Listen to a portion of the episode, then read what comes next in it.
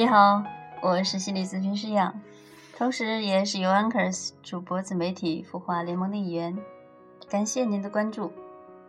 那今天是白，我们继续来分享米罗老师的二十四节气养生法。白露勿入深，早晚要叮咛。终于迎来了这个凉爽的节气，此时大自然中的阳气渐渐沉入地下，阴气越来越重。随着气温的下降，空气中的湿气在夜晚常凝结成白色的露珠，挂在树叶和草尖上，所以称为白露。这是雨季的最后一个节气，湿邪大势已去，在做最后的挣扎。这时的湿是夹带着凉气的。有一句古语：“白露勿入深，早晚要叮咛。”意思是说，天气凉了，你要注意不能裸露太多的地方。总在早晚活动的朋友就要多加件衣服。如果感受了这股湿邪化成的白露之气，是最容易。得关节炎、风湿病的。那在这个节气上，我们的养生功课是什么呢？从这个节气开始，天地阳气向内收敛，而肾主收藏。这个时候，肾开始收纳阳气，以备过冬了。冬天的时候，你有没有充足的气血来御寒？就要看现在的肾能量储备充不充足了。不想像以往那样一到冬天就手脚冰凉、乏力没精神的朋友，就要在这时抓紧慰问您的肾经了。在白露节气上，米洛老师为您准备了三合一的养生功课，帮您补足肾中元气，过一个充实的补肾养元节。那白露养肾的最佳处方呢，分别是这样：经络方，泡完脚后坐下，脚心相对，双手握住小腿肚的肌肉往外翻。食疗方：炙首乌、生地、枸杞、黄芪、菊花、大枣、冰糖，用开水冲泡。瑜伽方，尽量多抬脚跟。那我们先来说一说这个经络方，既能瘦小腿，又能补肾气的妙法。每天睡觉之前泡泡脚，泡完脚后坐到床上，脚心相对。脚心的涌泉穴是肾经的起始穴，这样。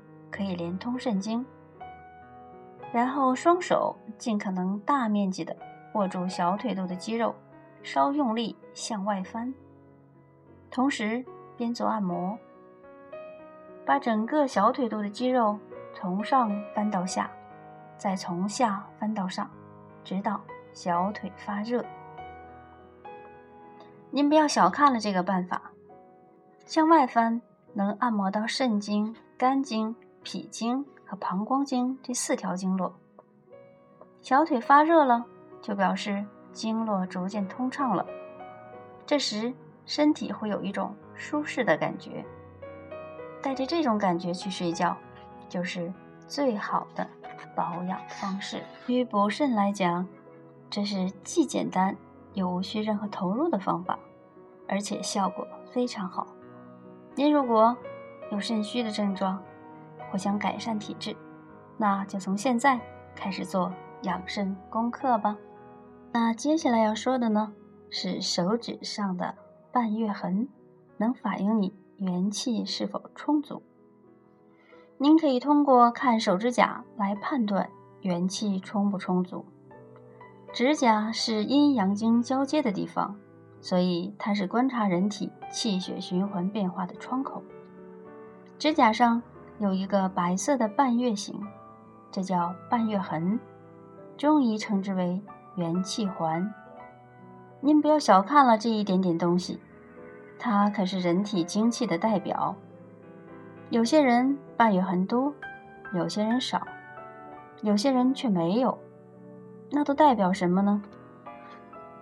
半月痕的数量反映了您的元气状态。健康的身体，双手应该会有八个以上的半月痕，并且每个半月痕应该占指甲的五分之一，奶白色，越白表示精力越旺。如果长期熬夜、工作压力大、夜生活过度，会导致元气耗损，半月痕的数量就开始减少。它的减少是从小指开始的。依次向大拇指过渡，半月痕越少，表示元气越弱，容易手脚冰凉；而没有半月痕的朋友，就表示他先天元气不足。常喝益肾元气茶，您全身上下都光彩照人。那接下来米露老师介绍的呢，这个食疗方就是。益肾元气茶，由炙首乌五克、生地五克、枸杞五克、黄芪三克、菊花三克、大枣三枚、冰糖适量组成。炙首乌平补肝肾，生地枸杞滋阴补肾，黄芪大枣健脾益气，菊花能清热，平衡其他几味药的热性。所以，这是一个大补元气的绝妙小方。这是一茶壶的量，开水冲泡十分钟就可以喝了。一副配方可以泡上一天。